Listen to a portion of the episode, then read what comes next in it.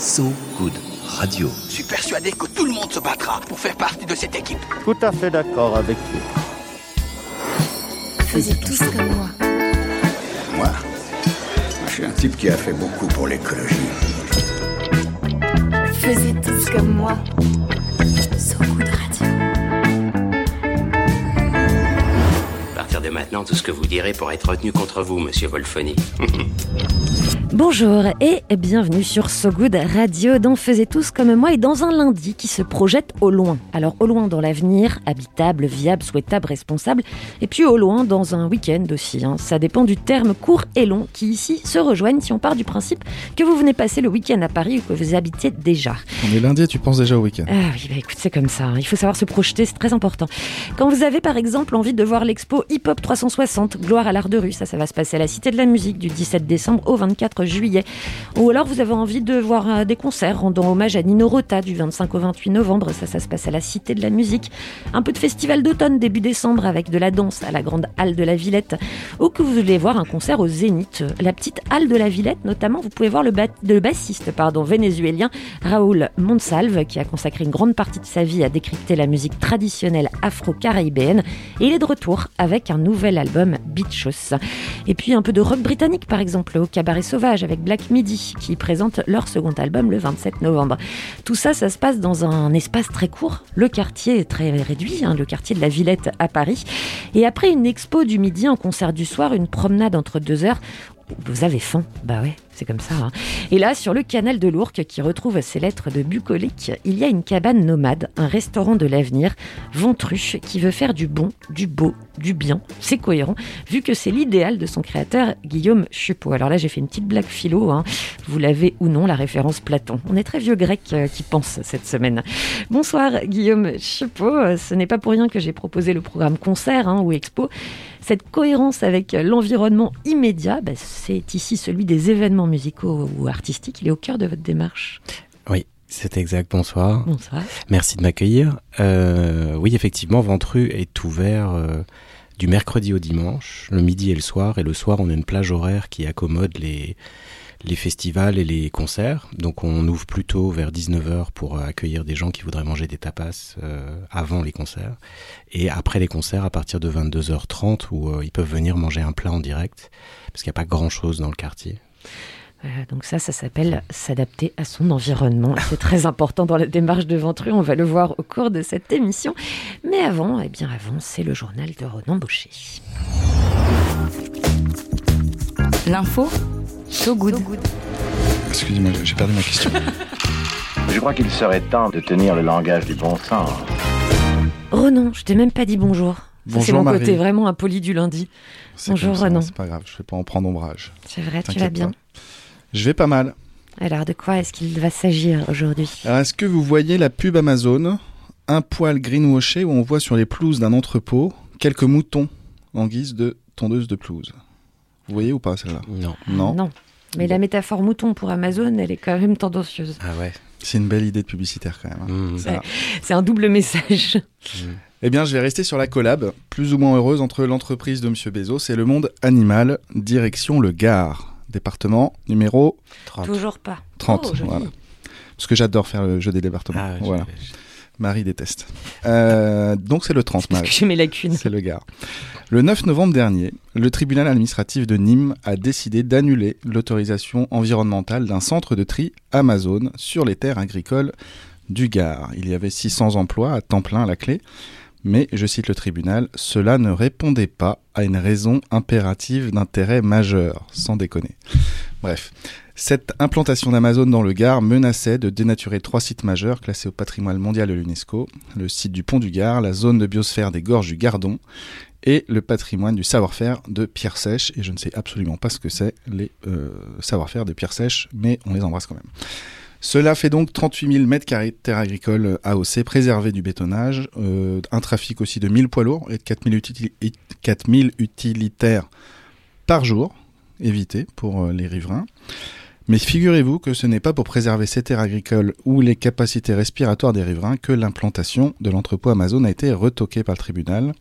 Non, parce que la dernière loi climat exempte les entrepôts d'e-commerce de l'artificialisation, des sols. Il y a des mots compliqués là dans cette chronique. hein. Mais je vais y arriver. Ce qui a motivé la décision du tribunal, c'est la présence sur la zone de l'implantation de la pie grièche méridionale, une espèce protégée. Donc ce ne sont pas les terres agricoles à préserver. Ah, Jeff Bezos contre la pigrièche. Voilà. Ça, c'est du combat quand même. Moralité, la pie est plus forte que le mouton. Oh, c'est beau. Voilà. Monsieur Chupot, Guillaume Chupot, est-ce qu'il y a un endroit où vous auriez euh, rêvé, non pas de rencontrer Monsieur Bezos, euh, ou des moutons qui tombent des pelouses, mais de vous installer, mais ce n'a pas été possible? Eh Bien, le projet devait se lancer en fait à Marseille dans les Calanques. Euh, il est né. Enfin, j'y suis à plein temps depuis trois ans sur ce projet, et j'avais trouvé en baladant euh, un parking au bord de l'eau qui était assez abandonné. Euh, et puis, bah, j'ai creusé, et puis finalement, c'était peut-être possible. J'ai eu un accord du parc des Calanques parce que j'étais dans une démarche éco-responsable. Et puis euh, le confinement est venu, et puis euh, trop de voitures viennent dans les calanques. Donc aujourd'hui, euh, à Marseille, ils cherchent plutôt à éloigner les gens du littoral, parce qu'il y a trop de gens qui y vont. Et donc, euh, bah, je pense que ça va se passer un jour. Mais euh, sinon, j'ai un autre endroit où je rêverais de le mettre, c'est euh, en haut de la falaise d'Étretat, perdu, avec le, juste la mer devant et, cette longue vertige. marche, voilà le vertige, cette longue marche pour arriver au restaurant et là pouvoir profiter d'une jolie vue. Il faut bien accrocher son chapeau quand on fait cette marche. C'est vrai. Ouais. Mais après, on est content. Ça ouvre l'appétit, tout ça, le vent. Écoutez, on va continuer à parler hein, d'idéal non réalisé et surtout d'idéal réalisé. Ce sera avec Guillaume Chupot, fondateur euh, de Ventru, Ventru avec vue de son, de son nom complet, Exact. mais Ventru du nom du restaurant. Mais avant, on va écouter un peu de musique, parce que nous, on aime bien faire ça sur ce goût de radio. Et c'est Sorrow de David Bowie, c'est sur l'album Pins Up en 73. C'est un peu un album euh, de relaxation David Bowie. Vient de tuer Ziggy Stardust. Il en avait marre. Ça faisait deux ans qu'il se tapait des tournées avec Ziggy Stardust. Donc il a tué son personnage. Et puis pour s'offrir un petit repos, eh bien, il euh, compose cet album. D'ailleurs, il le compose pas puisque c'est uniquement des reprises de chansons des années 60 euh, dans le courant mode. Cette espèce de sous-culture, euh, contre-culture. Des chansons entre 1964 et 67. Et celle-là, Sorrow, à la base, c'est The Mercedes, sortie en 1966. On l'écoute par David Bowie.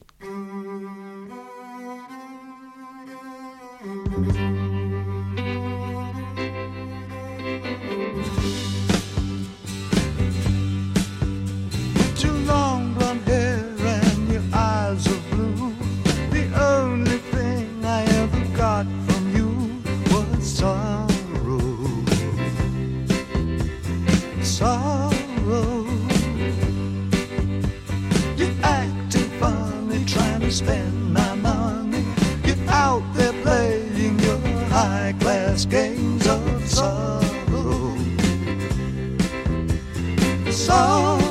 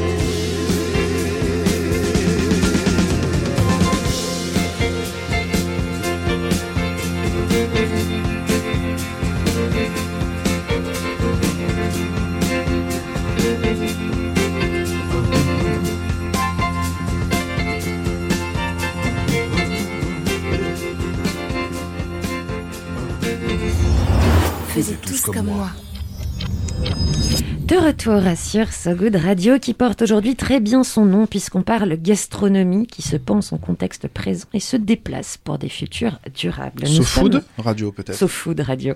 Nous sommes avec le créateur de Ventruche, Guillaume Chepot, toujours avec nous. Merci d'être là. Merci. Alors, il faut quand même rappeler ce que c'est, parce que depuis tout à l'heure, on en parle, on fait un peu du teasing, quoi, cette sorte Mm. d'amuse-bouche. On n'a pas exactement dit à nos auditeurs ce que c'était que Ventruche. Ventru, c'est un, c'est un restaurant. En fait, c'est né d'un peu de mon imagination et de mes voyages où je voyais des jolies vues et je me disais, mais pourquoi est-ce qu'on pourrait pas euh, vraiment bien manger là? Et que ce soit autre chose qu'un pique-nique ou un food truck et qu'on puisse avoir une vraie expérience de gastronomie avec un vrai lieu euh, qui ressemblerait à ce que j'aime, des cabanes en bois avec du verre, euh, un endroit où on se sente bien. Et, donc voilà, c'est comme ça qu'est né Ventru et je m'y suis consacré depuis trois ans à plein temps. Euh, mon métier d'avant n'avait rien à voir, hein, j'étais dans la publicité, euh, et, mais j'ai toujours aimé la gastronomie, le vin. Mes voyages étaient souvent euh, axés sur la découverte de terroirs et de vignerons. Et donc voilà, j'ai voulu, je me suis dit, bah, je vais essayer de mêler l'utile à l'agréable et puis réaliser un peu ce pari un peu fou de construire un vrai restaurant de 60 couverts euh, et de regarder comment est-ce que ça peut se monter, se démonter et polluer le moins possible. Vous en aviez marre de la pub euh, ou, ou alors vous, vous aviez pas envie de mettre des moutons sur les pelouses d'un entrepôt? Disons que j'en ai mis pas mal déjà dans ma vie d'avant. des, des moutons? Euh, des, des- oui, Des équivalents moutons? Voilà, dans des pubs, ouais. Euh, non, non, mais je pense que euh, voilà, c'est une deuxième carrière. J'ai fait plus, j'ai fait 25 ans dans la pub. J'avais ça en tête depuis un moment de lancer euh, mon restaurant et j'avais une idée assez précise en tête de ce que je voulais faire. Mais êtes je- ce genre de personne donc qui a vraiment monté son restaurant. Ouais. De ces gens qui non mais un jour j'ouvrirai un bar, un jour je monterai un resto. Ouais, c'est vrai. Ouais, faites partie de ceux qui le réalisent. Ouais, bah oui, enfin. Euh, et donc voilà, donc euh, c'était une ancienne carrière et puis je me suis dit bon all- allons-y et puis j'ai eu la chance de croiser euh, François Murassiol qui est l'architecte euh, qui m'a donné cette chance parce qu'en fait moi au début j'avais une idée de faire un œil ouvert sur une vue donc une grande baie vitrée et juste euh, deux morceaux de bois et lui il a fait cette forme il a dit bah comme ça s'appelle ventru on va le rendre ventru donc il va être euh, avec des courbes et puis on va faire une vue à 180 degrés, on va mettre beaucoup plus de vitres en fait. Euh, voilà. Et une fois qu'on commence à avoir un objet, ça devient un peu plus simple d'avancer. Alors il faut savoir que cet objet, cet, cet espace, c'est est fait pour se construire et se déconstruire en très peu de temps. Oui. Donc après l'autre problématique, c'était comme c'est nomade, il faut que dès le départ, on pense au fait que ça doit se monter et se démonter assez vite. Et se déplacer. Et se déplacer. Euh, et donc là-dessus, deuxième, euh, deuxième personne ou entreprise clé, c'est une entreprise qui s'appelle Solid, S-O-L-I-D, euh, qui est une entreprise qui est à Clichy, euh, donc à côté de Paris. C'est des jeunes barbus qui n'ont pas froid aux yeux euh, et qui... Ni au menton du coup. voilà, non plus. Euh, et qui s'attaquent à plein de projets euh, qui vont de maisons en bois à des installations aux beaux-arts, euh, travailler avec des artistes. et ils ont craqué sur le projet et donc on a avancé ensemble avec l'architecte pendant deux ans pour essayer de trouver la meilleure façon de produire cette cabane en bois. Comment vous aviez rencontré l'architecte? Une rencontre euh, Alors, fortuite? Ouais, non, c'était euh, un ami d'enfance de mon oncle. D'accord. Et à un dîner, en fait, j'ai parlé de mon projet et il a dit bah moi ça m'intéresse de lui donner une forme et de le faire avec toi. Bon voilà. C'est bien quand c'est simple. Ouais. Ça s'est joué autour de la table en fait, c'est ça?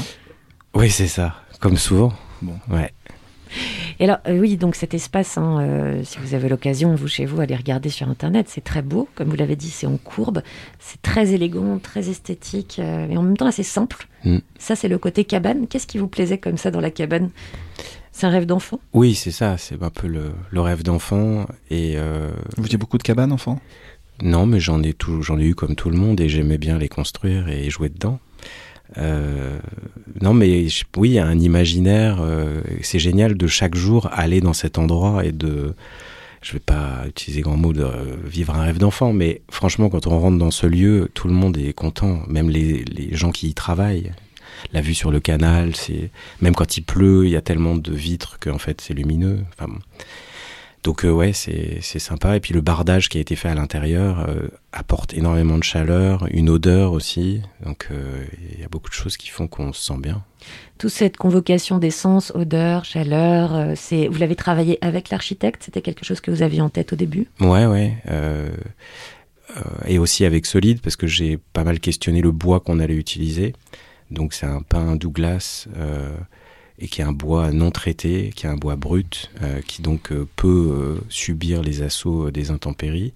Et à l'intérieur, comme c'est un bois brut, il a une essence aussi, mais qui est pas trop forte, donc elle est pas trop entêtante. Voilà, Et alors, donc, on voit de l'extérieur, ce- c'est un côté très ventru. À l'intérieur, il y a un côté très bulle. Donc, on- vous êtes en accord avec l'environnement tout en proposant un espace refuge? Ouais, c'est vrai, c'est un peu ça. Euh, Et les ambiances sont différentes le midi et le soir. Parce que le midi, il y a toute la lumière qui rentre. Et le soir, on a les lumières euh, avec les, oui, le mobilier a été fait par François aussi Murassiol, qui est aussi designer. Donc on a des petits lampions euh, qui rappellent un peu comme si on était dans un bateau. Et, qui créent cet effet un peu de chalet de montagne, coupé du monde. c'est assez rigolo. Alors, euh, notamment, euh, on parle de bois, de, fait de construire et déconstruire très rapidement. Parce que toute la démarche de Ventru s'inscrit dans une démarche éco-responsable, vous l'avez dit. Ça s'applique à tous les aspects du restaurant. Mm. Alors, oui, en fait, l'idée, c'est si jamais on s'installe sur un lieu naturel où on a une jolie vue, la moindre des choses, c'est d'essayer de faire en sorte qu'on laisse le moins de traces possible. Donc, dès que j'ai commencé à réfléchir au projet, j'ai eu trois sous de côté, je me suis payé les services d'un consultant pour regarder qu'est-ce qu'on peut faire exactement. Et il y a trois choses, il y a trois piliers en fait euh, dans l'éco-responsabilité. Il y a l'énergie, les déchets et l'eau. Sur l'énergie, un restaurant, ça consomme trop. Donc on peut faire euh, comme Amazon du greenwashing et mettre des panneaux solaires et dire regardez, euh, j'ai quatre panneaux solaires. Mais en fait ça, et trois ça, moutons. voilà, mais ça, ça va nous, ça va nous donner de la lumière dans le resto, mais ça va pas donner du jus à tout ce qu'il faut pour faire tourner une cuisine professionnelle, parce qu'elle consomme beaucoup d'énergie.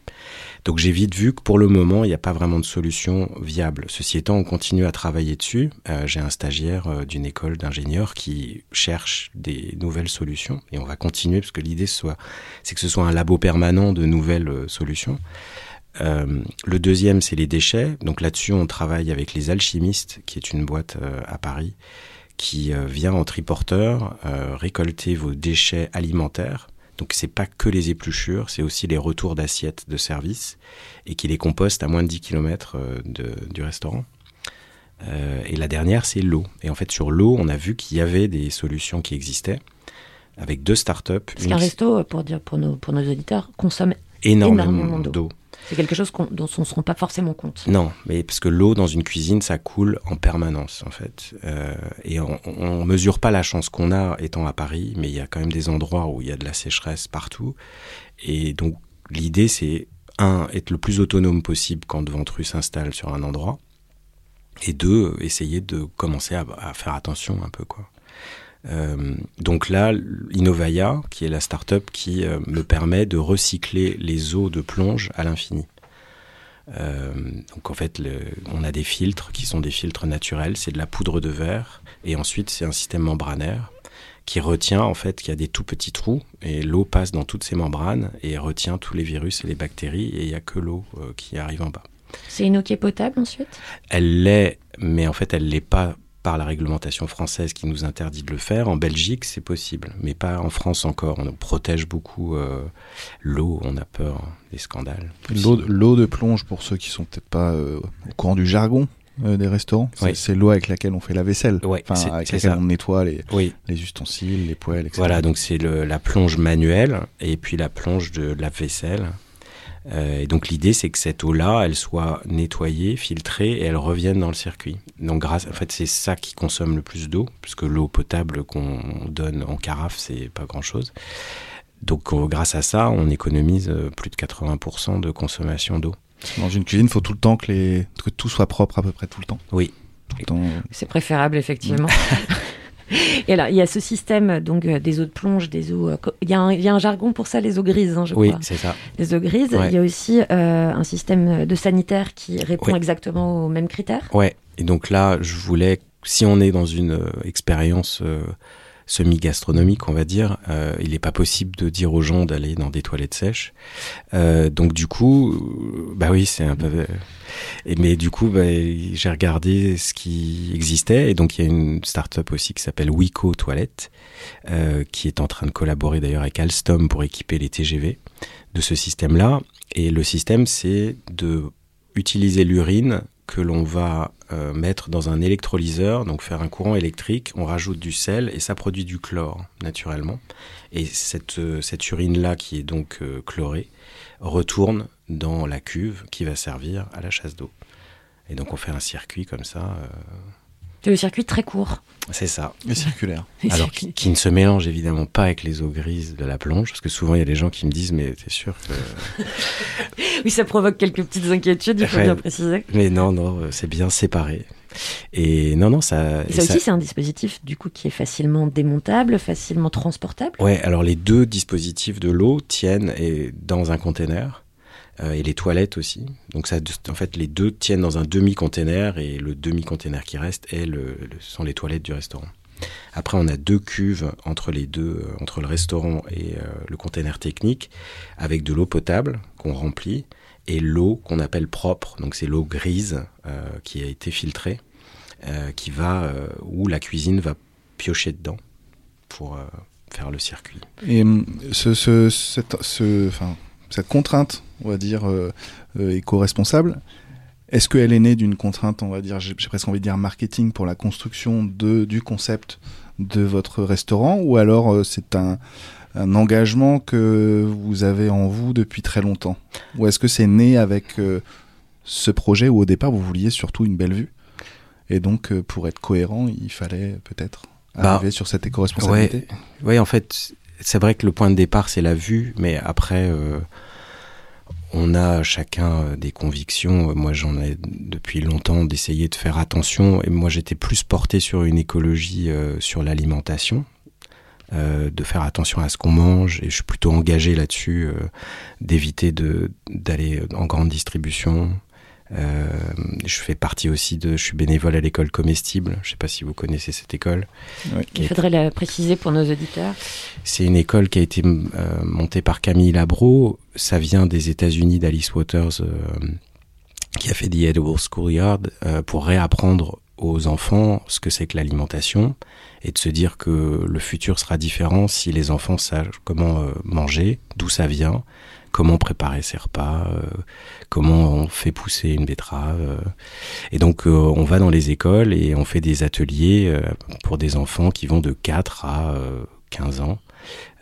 où on fait des potagers, où on fait intervenir des chefs, des, des maraîchers. Euh, voilà, donc moi je suis assez engagé dans cette cause-là. Euh, après, euh, sur les déchets, ça me paraissait normal, s'il est possible de les valoriser, de les valoriser. Le gâchis d'eau, je pense que ça parle à tout le monde, même si ça semble assez éloigné de nous à Paris. Mais donc pour moi, il n'y avait pas vraiment de démarche marketing à proprement parler. J'avais un vrai truc de dès le début. Bah, il faut pas polluer parce que c'est pas possible aujourd'hui de polluer. Enfin, et donc on après c'est sûr que le projet, euh, il est pas parfait partout. Alors le consultant, et moi, je voulais faire le truc euh, super bien dès le départ où tout, on a tout aligné. Et il me dit non, mais déjà, tu vas proposer une vue, tu vas faire des trucs avec l'eau, euh, donc l'énergie, tu es pas encore. Oui, tu vas mettre les choses dans des camions, donc c'est pas pour le bilan carbone global, c'est pas sûr que ce soit le mieux, mais tu vas avancer à petits pas, puis à chaque fois, tu vas t'améliorer, quoi. C'est ce que je me dis. Et puis, euh, oui, la, la démarche, comme l'avait dit, euh, éco-responsable et responsable, elle était nécessaire pour avoir les vues dont vous rêviez de toute façon, Exact, exactement. en dehors de l'engagement. C'est vrai. Alors, on va continuer à discuter euh, de Ventru avec vous, mais avant, vous avez choisi une musique pour nous. Euh, oui, j'ai choisi une musique qui m'a accompagné euh, pas mal dans ce projet euh, pour me redonner la pêche, parce que comme ça fait trois ans que je travaille dessus et que j'étais quand même, j'ai été entouré, mais j'étais quand même assez seul euh, dedans, puisque c'est une idée personnelle, donc c'est normal. Et donc euh, j'aime beaucoup. Et ambitieuse. Euh, J'aime beaucoup cette musique qui, de Les McCann et Eddie Harris qui s'appelle Compared to What. Compared to What, on l'écoute tout de suite sur ce Good Radio.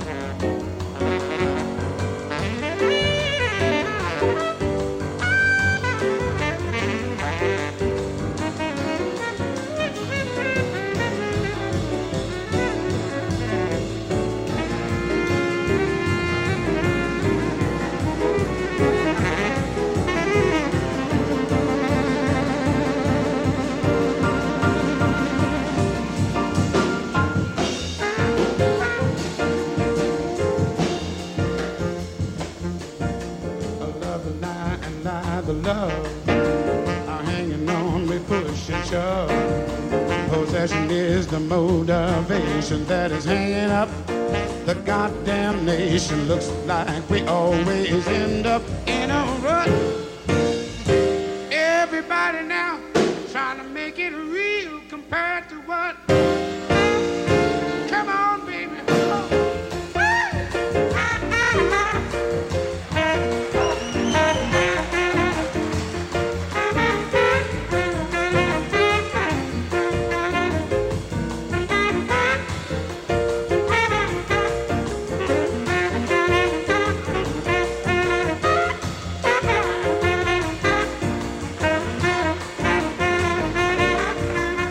Are killing. Twisted children are killing frogs. Poor dumb rednecks rolling logs. Tired old ladies kissing dogs. I hate the human love of that stinky Faisez tous comme moi. De retour sur So Good Radio avec Guillaume Chepeau qui nous a offert ce très beau titre. C'est le créateur, le fondateur, l'inventeur de Ventru. Ventru qui est posé, donc restaurant nomade, qui a posé ses premières valises sur le canal de l'Ourcq à Paris. Pourquoi le canal de l'Ourcq d'ailleurs? Je cherchais des endroits où on est proche de l'eau. Euh, et donc euh, au début c'était les Calanques à Marseille et après je me suis dit bah si jamais je dois être à Paris euh, ce serait bien d'être au bord d'un canal parce qu'on préfère même l'hiver euh, voir les lumières de la ville qui scintillent sur l'eau que regarder la façade d'un building en face de vous donc euh, en plus être posé sur le canal, on est à la, au, croisement du canal de l'Ourcq et du canal Saint-Denis. L'eau, ça apaise beaucoup, ça donne beaucoup de douceur. Euh, et donc ça me plaît bien. C'est méditatif pour déguster un bon plat. C'est ça. Alors justement, hein, donc on parlait de votre démarche engagée, on a parlé de votre gestion de l'eau, justement. On a parlé euh, de, de, la tentative de gérer l'énergie qui n'est pas encore là, mais qui est des vraies recherches. On a l'impression que vous avez pratiqué beaucoup de recherches pour ce, pour ce restaurant. Mm. Vous étiez, euh, comment vous avez fait ces recherches? Par, euh, par moi-même, parce que je suis un peu curieux. Et donc, euh, ça m'intéressait de me dire, bah, ouais, quelles sont les solutions qui existent et de m'entourer de gens euh, euh, qui, qui avaient des compétences que j'avais pas.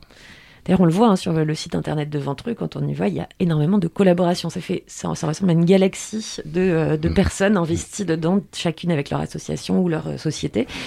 Et notamment, eh bien, euh, le circuit court qui est quand même au centre ouais. De votre démarche. Et donc euh, là, vu que vous êtes posé à Canal de l'Ourcq, ce ne sont que des agriculteurs et des fournisseurs qu'on trouve autour de Paris. de Paris. Ou alors en direct avec nous, euh, sans aucun intermédiaire. Ouais. Ça, c'était un autre, euh, un autre engagement et aussi quelque chose qui me tient à cœur. Et ce que j'aime quand je vais voir des vignerons ou des producteurs, c'est l'échange avec eux. Euh, discuter de leur façon de voir les choses et de comprendre pourquoi est-ce que cette carotte elle a plus de goût qu'une autre. Euh, un vin aussi a plus de goût qu'un autre.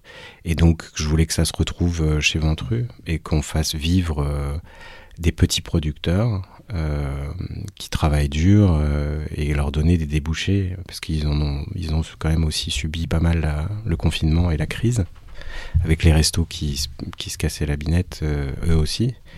Donc, euh, donc voilà, c'est tout un ensemble de choses qui font que je travaille euh, pour le maraîchage uniquement euh, en Ile-de-France.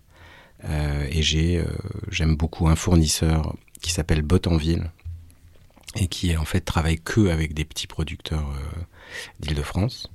Et après, je peux aussi aller un peu plus loin si si jamais le, le, produit est bon et qu'on peut être en, en, direct avec certains producteurs, donc par exemple les volailles de Fleur Godard qui est en Dordogne, donc c'est un peu plus loin, euh, l'agneau de la ferme de Clavisy euh, qui est à côté de Chablis.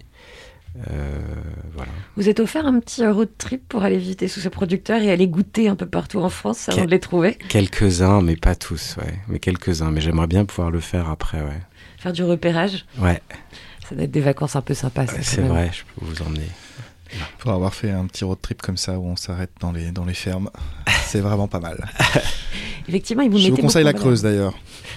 Très très beaux endroits dans la Creuse ouais. pour goûter euh, nos produits du terroir. Alors d'ailleurs, oui, vous disiez que c'est important de les aider et sur le, le site internet justement, euh, c'est assez rare. Vous dites qu'il y a les fournisseurs et effectivement on peut cliquer directement Mm. depuis votre site internet et retrouver Mm. Les fournisseurs et leur façon parce que Bottonville propose voilà de tel tel jour vous pouvez prendre un panier, vous pouvez aller chercher donc ça permet de, de faire un lien aussi euh, entre le consommateur et ces producteurs-là via Ventru. Oui, ouais, c'est bien que ce soit une vitrine pour eux. Alors, euh, on parle vitrine, on parle gastronomie aussi. Mm. Là aussi, il y a un autre concept autour de la gastronomie, qui sont deux chefs exécutifs au départ et des chefs en résidence. Oui. Avec euh, bah, Emmanuel Perrodin qui, qui, était, qui est là toujours, mais qui est à Marseille plus, quand le projet devait être à Marseille. Euh, mais il est toujours un ami de Ventru. Et Juliette qui m'a accompagné depuis aussi le début, qui a mis des billes dans l'affaire aussi, et qui m'a aidé à faire toute la cuisine pour qu'elle soit euh, assez productive et agréable à travailler.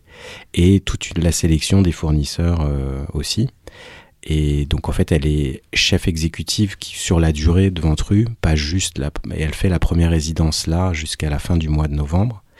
Et ensuite, il y a un autre chef euh, qui s'appelle Jonathan Irwin, qui est un Anglais mais qui vit à Paris depuis longtemps et qui a pas mal voyagé aussi. Donc qui a une cuisine à proposer, euh, toujours créative, parce que le s'il y a un fil rouge sur euh, sur la cuisine de Ventru, c'est que euh, on sache pourquoi on va au restaurant. Donc on va manger des choses qu'on mange pas chez soi. Euh, et après, il y a carte blanche au chef, du moment qu'il respecte le fait de travailler avec les producteurs qu'on a sélectionnés. Et les produits de saison. Ouais, ah oui, ça c'est surtout. Euh, donc voilà, donc euh, Juliette, c'est une chef nomade qui, qui a fait ce choix-là de d'aller à différents endroits, de voyager, et c'est ce qui permet derrière. Elle peut proposer une cuisine qui est vraiment différente des autres parce qu'elle a passé notamment du temps au Japon et elle a bossé dans des restos au Japon. Donc du coup, euh, elle a des techniques et des choses qui, bah, que- d'autres ne proposent pas en mélangeant ça avec euh, le fait d'être passé chez Passard euh, à l'arpège, d'être passé au Frenchy, donc d'avoir eu toutes ces influences-là et à Venise, donc toutes les pâtes sont faites par elle from scratch. C'est assez. Donc euh, on a euh, des mélanges sur la carte euh, avec des, des influences différentes comme ça qui se mélangent, euh, je trouve assez bien. Alors, comment les chefs sont choisis, justement, ces chefs en résidence? C'est eux qui vous contactent? C'est vous qui les contactez? C'est un casting? Bah, Juliette, c'était une amie de d'amis. Donc au départ, euh, on a discuté, je cherchais des chefs en résidence et en fait, elle, elle est une reconvertie de l'écologie en plus. Elle était ingénieure et elle est passée chez Ferrandi en reconversion à 27 ans et donc un peu sur le tard. Euh, donc du coup, elle s'est dit, bah, j'aimerais bien m'investir un peu plus dans le projet. Euh, et après, euh, ça marche vraiment par réseau de bouche à oreille euh, dans le monde de la gastronomie et des chefs qui, une fois qu'on a mis un peu le doigt dedans, Juliette ayant travaillé à différents endroits, c'est comme ça qu'on a réussi à recruter aussi les gens dans la cuisine. Parce que faut pas se cacher, c'est vrai qu'il y a un vrai problème de personnel et tout ce qu'on entend est vrai. Il y a des Ce gens n'est qui- pas une exagération non, non. il y a- médiatique. mais il y a des gens qui veulent encore, euh, comme ils disent, taper dedans, c'est-à-dire euh, faire des lancements de restaurants, travailler dur et des heures assez longues, euh, pour euh, parce qu'ils aiment bien le projet et voilà. Mais c'est enfin, c'est sûr que c'est pas viable dans la durée, quoi. Est-ce que euh, vous passez en cuisine aussi ou pas? Euh, J'y suis- pas trop passé. euh, j'ai épluché quelques cocos de Paimpol, mais je- mais ouais, j'ai fait aussi une formation. Je suis passé chez Alain Ducasse pour savoir un peu de quoi on parle au-delà de- d'une passion personnelle où j'aime bien faire la bouffe pour les copains et voilà. Mais mais c'est un autre métier. Mais après, on peut toujours donner un coup de main, ouais. Quand le bac à graisse euh, déborde et qu'il faut laver euh, la cuisine, on le fait quoi. Donc vous êtes plutôt en salle Et moi, je suis en salle, ouais. Je suis plutôt à accueillir euh, les gens et à servir. Alors, qu'est-ce qui vous séduit euh, chez... Est-ce que est-ce que c'est des jeunes chefs? Vous voulez mettre en valeur des nouveaux talents culinaires? Et j'aimerais bien. Euh, maintenant, je, comme là, c'est les premières résidences. Donc, on a Juliette, ensuite on a Jonathan. Jonathan sera là pendant trois mois. Donc, j'espère que dans cet espace de temps-là, euh, Ventru fera son chemin et qu'il y aura des jeunes chefs qui voudront toquer euh, à la porte. Euh, Mais j'aime assez le principe de ce qu'avait fait Initié Fulgurance à l'époque, dans le 11e. Euh, C'était de donner leur chance à des seconds de, de grands restos. Euh, mais eux, ils font des résidences plus longues de six mois. Euh, moi, j'aimerais bien que ce soit plus court. L'idée étant de renouveler tout le temps la carte et que les gens, euh, parce que finalement, en un, un peu moins d'un mois d'existence, on voit qu'il y a quand même beaucoup des gens du canal de l'Ourcq et donc du quartier de l'Ourcq qui viennent. Et ces gens-là, bah, c'est bien si la carte se renouvelle et qu'ils mangent pas toujours les mêmes choses, quoi. Est-ce qu'un un chef qui va être en résidence chez vous, il vous décrit un plat, une idée de plat qu'il aurait et c'est comme ça que ça fonctionne? C'est à la description, au feeling Comment est-ce que ça se passe? Euh, non, euh, Juliette crée euh, toute seule, elle a carte blanche, et donc on, généralement on connaît les choses une heure avant euh, d'écrire sur le l'ardoise. Vous goûtez systématiquement? On essaye au début pas trop, mais là on, on essaye d'avoir au moins un plat de côté euh, pour qu'on puisse les goûter. Comme hier soir, il y avait des parpardelles au ragoût d'agneau euh, avec un pesto de roquette.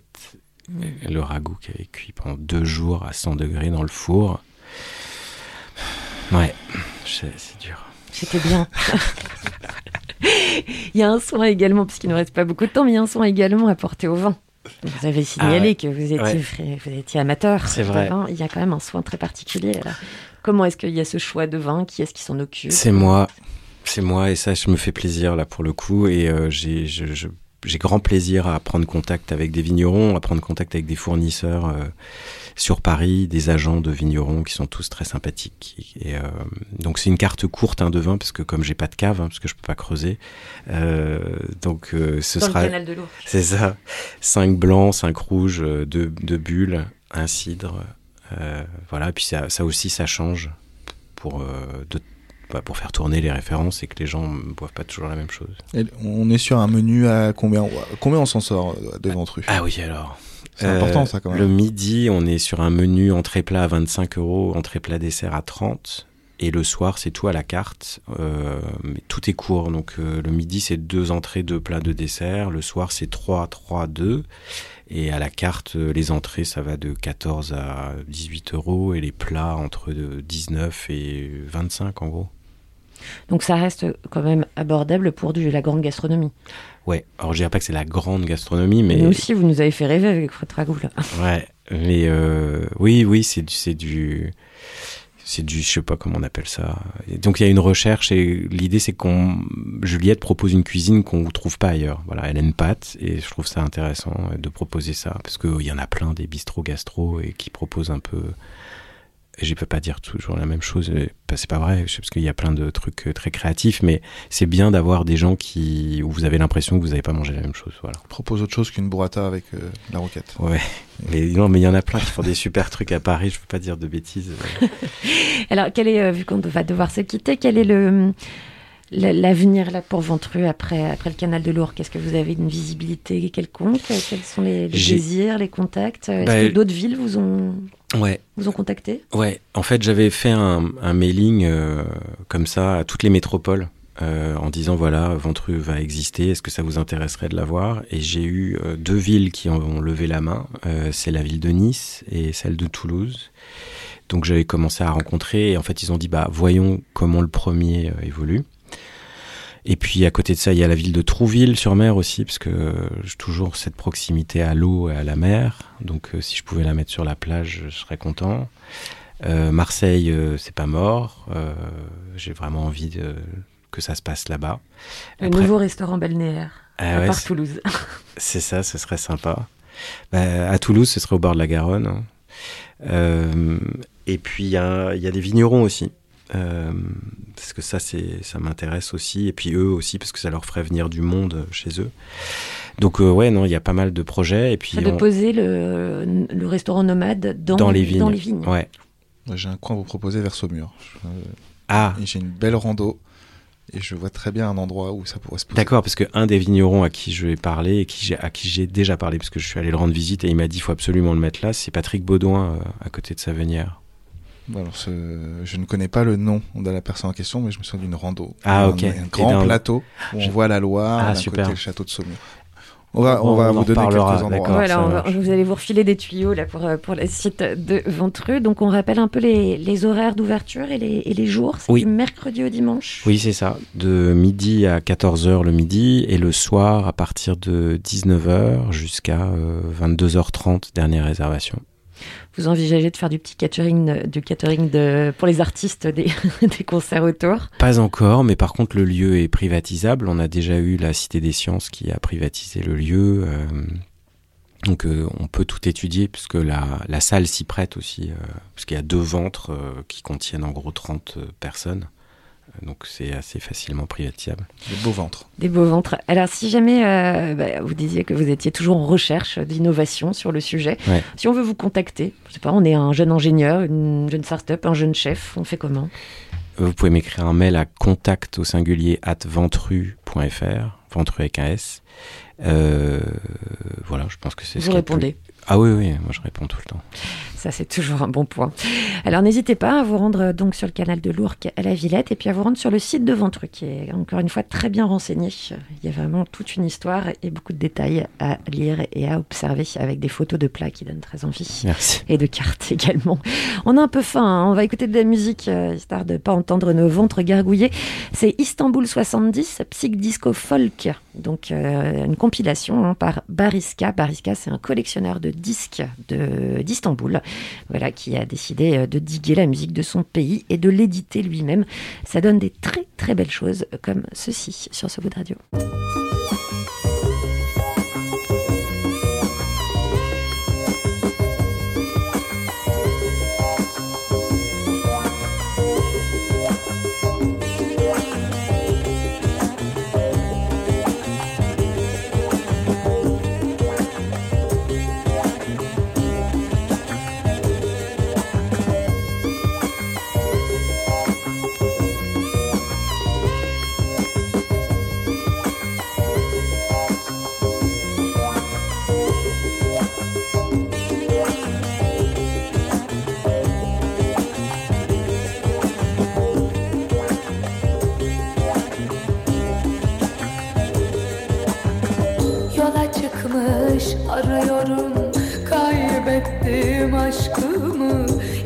Çıkmış arıyorum. Kaybettim aşkımı. Ne olur bana ümit verme. Seveceksen başkasını. Ne olur bana ümit verme. Seveceksen başkasını. Bana toz pembe göründü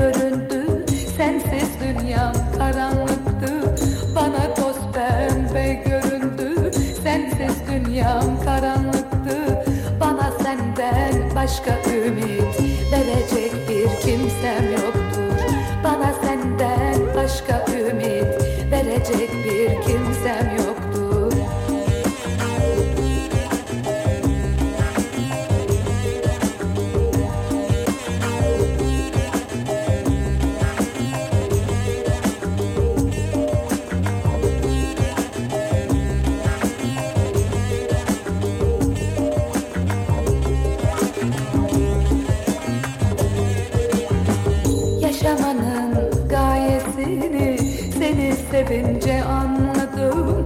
Yaşamanın gayesini seni sevince anladım.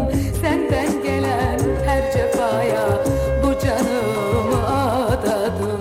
Senden gelen her cefaya bu canımı adadım.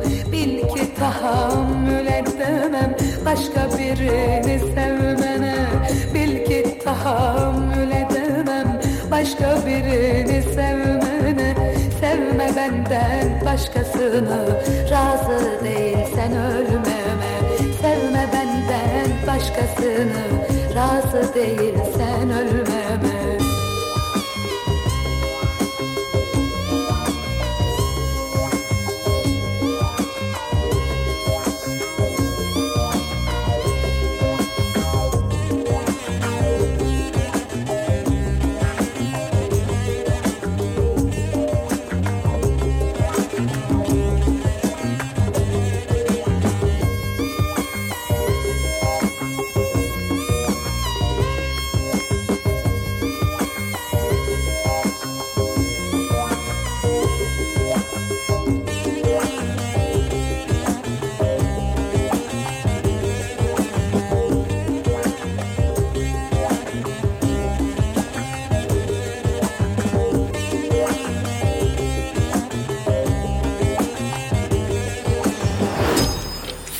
Faisez tous comme moi. C'est la fin et la fin de cette émission parce qu'à 20h, après avoir discuté avec notre invité Guillaume Chupot, fondateur de Ventru avec Vue, eh ben on a faim. Renan, t'as faim? Ouais. Ouais. Et c'est comme ça, c'est les risques du métier. Qu'est-ce que tu veux? On se retrouve donc demain et on se retrouve à la table Ventru, euh, pas ce soir parce que nous sommes lundi, euh, mais à partir de mercredi. Il faut réserver, Guillaume Chupot? Oui, c'est mieux. Sur le site d'ailleurs, ventru.fr, il y a un module de réservation qui fonctionne pas mal. Voilà, et n'hésitez pas également, je vous le rappelle, parce qu'on vous l'a dit en début d'émission, si vous allez voir une expo ou un concert, eh Mm. bien, euh, il y a des horaires spéciaux pour vous, pour manger avant, histoire euh, d'être bien en forme pour votre concert ou après. D'être bien ventru. D'être bien ventru. Merci à vous, Guillaume Chupot, d'avoir été avec nous. Euh, nous, on se retrouve demain, Renan. Demain, même jour, même heure, même jour. pomme. Même pomme. Très bien. Et on se laisse avec, euh, eh bien, avec Lady Leshour, parce qu'on en parlait vendredi. C'était avec la rappeuse Yelcha. Et euh, donc, euh, vendredi, hein, des artistes de hip-hop féminine euh, aux USA et en Grande-Bretagne.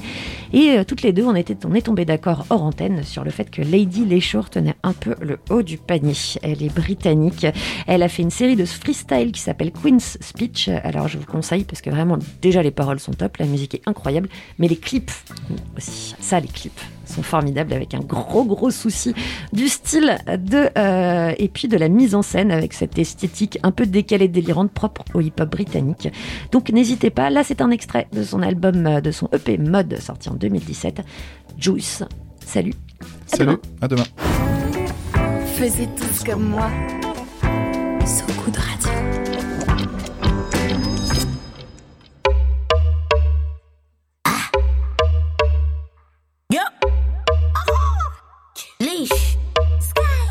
I got the juice. I got the juice. Boy. Yeah, I got the juice. Boy. The one take the juice. Boy. Look. It's a sad day. They're behind like a last name. They ain't got the bottle, no champagne. Swerve on a hater, fast lane. Get smoke, no ashtray. Back at it again, backache. It's going down, sad face. Them yellow bitter, bad taste. With your bad breath. Don't take shots like a cam lens. Old school, way back when. Killed everything, past tense. So just move for me. A couple gal are trying to take the juice from me. Cause I got the juice, I got the juice, yeah. You're only ever gonna see a deuce from me. I'm like, hold up, wait, why you hating? I can smell a hater by the fragrance. They don't wanna see me elevating. Ooh, wanna talk, but wait, cause I got the juice. The juice. Yeah, I got the juice. The juice. Oh yeah, oh, hold on, the juice. The one take the juice. The can't have the juice. Me have the juice. Oh yeah, oh, hold on, yeah. Yeah, I got it. Yeah, I got it. I'ma do it big like you're pregnant for it. iPhone 6 head going on extra horrid. What you telling me? What you telling me? Telling me? Juice everywhere, so you're smelling me. Mm-hmm. You went funny, Bill Bellamy. Never took an hour, but there's always an me. They call me up. Them get a sketchy, draw me up. Always stay tripping, toward the boss. I got so much juice, baby, pull me up. I'm like, hold up, wait, why you hating? I can smell a hater by the fragrance. They don't wanna see me elevating. Ooh, wanna talk, but wait, cause I got the juice. The juice. Yeah, I got the juice.